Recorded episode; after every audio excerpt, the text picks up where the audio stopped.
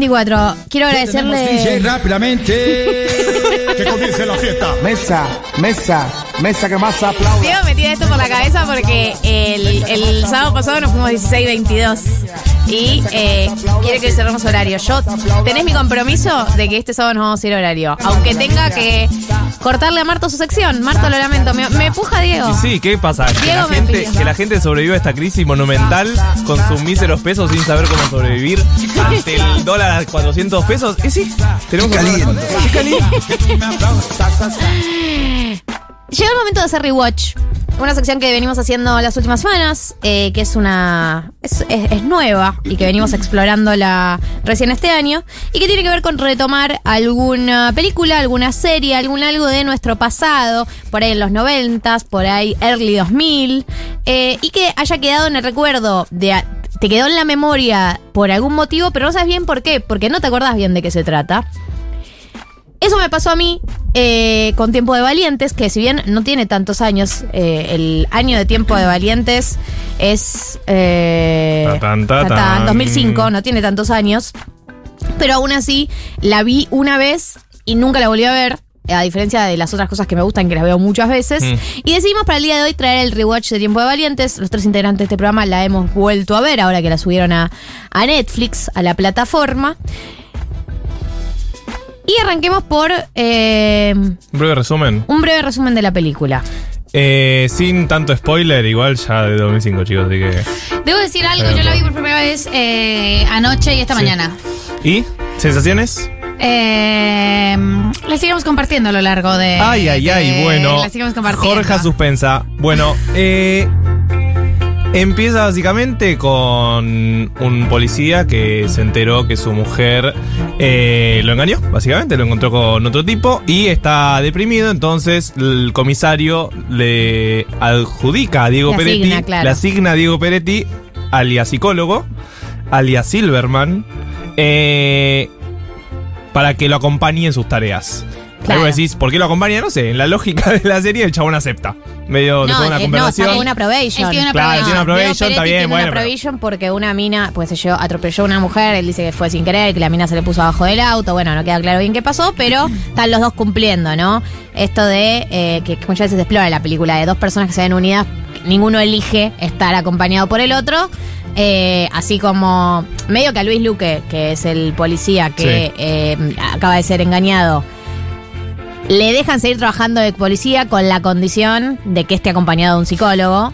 O sea, le dicen, no estás en condiciones de trabajar, pero bueno, eh, aprobemos esto que ya lo habían probado con otro policía, de que sigan funciones, eh, a pesar de estar muy deprimido, acompañado por un psicólogo, y a Diego Peretti le dicen, vos no tenés que ir a limpiar las Claro. hojas de la calle, eh, podés cumplir tu probation acompañando a este policía en sus tareas. Lo que le destaco a la película es que no está tanto tiempo en ese juego, viste, de que se llevan mal, supuestamente, viste, No. que en ese tipo de películas donde hay dos personas que no tienen que estar juntos, siempre está hay un momento en el que se llevan mal, Mal. y se odian, y después son amigos, y es como al final, ¿cómo no pudimos ser amigos del principio? De hecho, eh, Luis Luque, que es el que recibe a Diego Peretti deprimido, lo recibe muy bien. Sí, desde sí, el sí. momento cero, digamos. Lo recibe muy bien. eh, está más incómodo Peretti, eh, está más incómodo el psicólogo con esa relación de tener que estar todo el día en, en el auto de, de un policía. Sí. Laburando de policía más o menos. Eh, Tiene miedo. Tiene miedo, eh, tiene una, un puñado de prejuicios, tiene también un puñado de prejuicios. Eh, la cosa es que eh, a partir de esa primera unión, eh, él descubre en una escena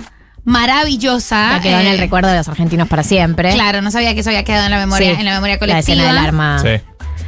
Él descubre, Peretti descubre que su esposa también lo está, lo ha estado engañando. Claro. Eh, y un poco cambian los roles, ¿no? Peretti se, se deprime por esta, este descubrimiento. Y bueno, ahí empieza como otra etapa del vínculo en donde ninguno de los dos puede considerarse como el estable, el que tiene que ayudar al otro.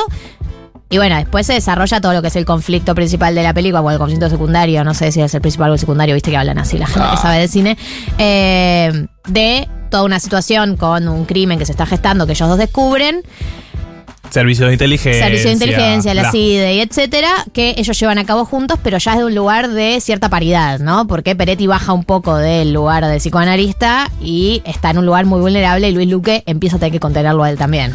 Y también la película demuestra cómo Luke pasa de ser el pobre tipo a ser un gran policía, de repente. Sí, se pone re sólido, te das cuenta que es un re buen policía. Eh, y bueno, esa es básicamente la premisa, cómo ellos llevan a cabo como esta investigación de este, de este crimen que descubren, ya desde un lugar de cierta amistad que se va gestando. Sí. Tiene escenas muy increíbles, toda la película. Estamos hablando de la de la escena donde descubre el amorío de la mujer de Peretti. Es increíble. La del Faso La es del Faso es muy increíble. buena. La del Faso Faso en el auto. La del payaso Pimplín y el cumpleaños, que es medio la misma del Faso, Es pero la no del tanto. Faso. Pero que también quedó en el recuerdo. Esa quedó muy en el recuerdo porque es cierto que es la misma canción y no Ahora te lo nos dicen. parece muy obvio. Y no pero te lo en ese dicen. momento no era tan obvio. A mí me pareció, esta mañana me pareció un gran descubrimiento y esa escena y otras escenas de la película para mí tienen algo súper interesante que eh, pasa poco y que es, es también eh, es un sello muy característico de Damián Cifrón, que es el director de esta película. Mejor persona viva. Eh, y es la presencia de Buenos Aires. Totalmente, No, no tanto, pienso lo mismo. eh, o sea, no tanto como en Ocupas, que es pura Buenos Aires, pero es un poco mucho más experimental y es otra cosa. Pero hay Buenos Aires, ¿no? Es, es una, no están en un country como en tantas, en tantos productos cinematográficos argentinos, que es Totalmente. estéril, sino que ellos están en la ciudad, conviven con la ciudad, hay muchos planos de la ciudad, la parte de el porro, creo que están pasando por Por puente, están sí. pasando por ahí, como ves la ciudad y ahí, y eso a mí me parece fantástico. Bueno, y después lo hizo con Regato Salvaje, con la Argentina, porque de hecho los, el, el clip de Leonardo Esbaraglia están en Salta, si no me equivoco, no me acuerdo qué Mm, ruta están sí, haciendo, sí. pero eh, también elige, eh, y no se elige de un lugar fetiche, ¿no? Como, sino más bien como la vida cotidiana, ¿no? De Sí. las personas en una ciudad o en un, en un país. Eh, habíamos hablado de dos líneas o tres líneas eh, que para nosotros eran las más eh, destacadas de la película. Una tiene que ver con las masculinidades, ¿no? Es una película eh, protagonizada en un 95% por hombres, Sí. los dos protagonistas, los integrantes de la fuerza de la policía. La única mujer que aparece eh, es la mujer de Peretti. Sí, es como ese- Tiene el rol, sí. No, perdón, que vieron que hay como un listado de cosas que tienen que cumplir las películas para El test de el Bechdel. test de Bechdel, que yo pensé que era los científicos, no, lo inventó una mina en una historieta. Bechdel. Pero pero eso, como que las mujeres siempre están en un rol secundario o hablan de hombres o hablan, en este caso la, la mujer de Peretti solo habla de que lo engañó básicamente. Sí, y, y Como de- está en un rol medio border todo el tiempo, ¿no? Ella está como todo el tiempo sí, pasada, grita. sacada, grita. Eh, y la verdad es que eh, a lo largo de toda la película lo que se trabaja son eh, todos los tipos de masculinidades y también la masculinidad relacionada a un punto muy culmine que es un hombre deprimido, que es algo difícil, digamos, de transitar con esa hombría tradicional. Sí, aparte el engaño, algo tan tradicional en la cultura occidental, más en esa época. Hoy en día siento que también igual existiría en el mainstream esa situación, pero no caería tan hondo una persona, ¿no? Como me engañó. Bueno, pero hay algo súper interesante que a mí me resultó eh, muy sofisticado para el año, arrera el 2005, pero bien, sofisticadísimo. Sí, igual sí. Pero 2015 Eh, todo era sofisticado. Pero sí lo hacían. 2015, claro, pero 2015 es, es, es- lo mismo, todo Sí, igual. sí. Eh, y es que cuando ellos están, eh, él le dice como salen de la casa, no sé qué, y Peretti está muy tranquilo antes de llorar. Está muy racional. Y, es- y la racionalidad es perfecta porque es un raciocinio súper interesante para pensar la vida en pareja, ¿no? Este le dice el otro que se lo toma de manera mucho más emocional. Después conocemos un poco más a profundidad el personaje y entendemos un poco por qué. Pero le dice, bueno, pero vos también la has engañado, sí, por supuesto. Y nada, ¿qué tan grave es? O sea, ¿qué tan grave puede ser? Ya está, voy a estar enojado un tiempo, pero bueno, ¿qué se habrán visto? ¿Esto cuánto duró? ¿Dos meses? ¿En dos meses cuántas veces se habrán visto? Dos, tres. Eh, y hay como, y después él vuelve a su casa, como que, y descubren y van develando eh, a partir de, de los pequeños momentos en los que esta pareja se reúne, que son bastante pocos, pero que a mí me llaman la atención, que finalmente el problema de fondos de ellos era otro, ¿no? Como no tienen mucho que ver con el engaño, como ella le dice, vos nunca me das bola, y como una cosa de, de un diálogo que los dos están dispuestos a dar, como finalmente después se, se vuelven a ver. Pero esta cosa con la que yo me siento tan identificada de- desde, desde mi perspectiva eh, sobre las relaciones sexoafectivas, de bueno, la gente incumple sus pactos eh, monogámicos eh, y eso destapa o evidencia o es síntoma de otras cosas y Peretti se lo toma re por ahí. No, Sí. y esa escena aparte termina con Peretti quebrado, de Sí. repente rasos- raciocinia, raciocinia, raciocinia, de repente se quiebra Se y llorar. Claro, se larga a llorar y Luque, que era el policía, el duro, no sé qué, le dice, vamos, llora como un hombre. Como lo incita a que siga llorando y se descargue.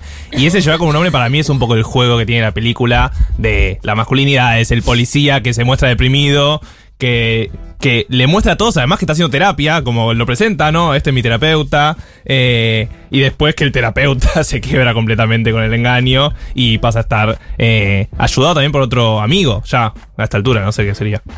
Hay algo que me causó gracia de algunos intercambios, eh, que es cómo los malos son muy malos, medio mafiosos, y Peretti nunca deja de ser un tipo como uno. No sé si viste, hay varios momentos, de hecho en, la- en una de las últimas escenas, cuando ya lo tienen al capo mafia, lo tiene eh, en la reja esa ya... em, ¿cómo se Esposado. Esposado. Y le dice, déjame ir porque si no, le dice, vas a aparecer flotando de no sé qué. Y Peretti le dice, ¿por qué me hablas así? Le dice, ¿por qué me hablas así? te pago los dice, No impuestos. entiendo. Yo te pago mis impuestos. Yo te ves con la plata de mis impuestos. ¿Por qué me hablas así? Le dice, ¿qué? Como una cosa medio como que rompe el, el- Sí. el clima de la película, Sí, ¿viste? sí, total. Lo mismo cuando están en el bar y se sientan frente al mafioso y, le, y lo empiezan a preguntar, dame tu identificación, qué sé yo, y el mafioso le dice... Deja de preguntar porque si no, qué sé yo. Peretti hace una cara como... Sí, sí, sí. ¿Qué acaba de decir? Eh, le dice, ¿cómo? Deja porque si no, eh, tu familia y tu hija, no sé qué. Y Luis Luque le responde, hijo no tengo. Y mi mujer... eh, Te doy la dirección. Te doy la dirección. No, como hay algo de romper ahí todo ese... Como que están estos mafias medio de película y ellos no nunca dejan de ser eh, No, y- chabones llanos. Y que abre cosas de seguridad de la CIDE con la tarjeta de Blockbuster, como esos detalles muy cifrón Muy cifrón. que, que son divertidos. Y por último, hay algo que también nos llamó la atención que tiene que ver con el choque entre el progresismo y la y la lo que tiene que ver con la fuerza de seguridad, ¿no? Eh, hay una escena que me causa mucha gracia, que es cuando ellos empiezan a hacer la investigación sobre este crimen, eh, van a- al- al ejército, ¿no? A, a hacer unas preguntas y Luis Luque en un momento se pone mal, entonces se va y lo deja Peretti solo haciendo el interrogatorio. Entonces le dice, están, están averiguando si faltaba algo. Dice, ¿y qué onda? ¿Y el tráfico de armas? Le dice que. ¿Qué onda? Le dice como un capataz. Porque leí una nota en página 12. Le dice que dice que hay mucho, mucho tráfico de armas. Y el chabón se queda como. En, en- no sé qué responderte. Claro, ¿qué querés y ese choque de mundos pasa mucho a lo largo de la película, ¿no? De el progresismo versus fuerzas de seguridad. Eh, sí, es muy interesante y es además como un choque, para mí es un choque, una observación muy de clase que tiene, que tiene la película y que te tira como ese, ese par de puntas. También pasa al principio, cuando él lleva a esta escena donde, donde se desarrolla como el, el primer conflicto, eh, que Peretti le dice al policía que entre. Eh, y la esposa de Peretti le hace todo un comentario de qué corruptas son las fuerzas de seguridad. Más poesía, menos policía, ¿no? Sí, como sí, una sí, cosa sí. así, eh, que es un discurso que por supuesto tenemos y adoptamos muchísimo, eh, les progres. Y el chabón le responde con una con un pragmatismo de fuerzas de seguridad. Bueno, o por supuesto que vos tenés un montón de gente con armas, la gente con armas se corrompe y además los tenés mal pagos, entonces tenés que pagar mejor. Como, y además hace toda una teoría sobre el problema de las fuerzas de seguridad que sabemos no se pueden sindicalizar, con lo cual eh, hay un arraigo de esta hipótesis de tiempo de valientes con eh, la vida real que esgrime este personaje. Y después en el auto que ellos tienen también como un choque en el que él le dice, bueno, pero yo no nací en cuna de oro, no sé qué, Sí. como todo un tema del de, el vínculo de ellos también muy mediado por la clase y por esta cosa progresista eh, del personaje de Peretti que entra en conflicto con el personaje del policía. Tiempo de Valientes, la puede ver en Netflix, es el rewatch del día de la fecha. Gente, eh, quédense ahí que tenemos unos ratitos más. Eh, vamos a seguir con el... ¿Qué hago? ¿Qué hago con mis pesos? ¿Qué hago con mis dólares? Eh, mientras tanto, Daft Punk, doing it right. Everybody's doing it right. Everybody's. A la vuelta, los que hago que quedaron pendientes. Y ya nos vamos.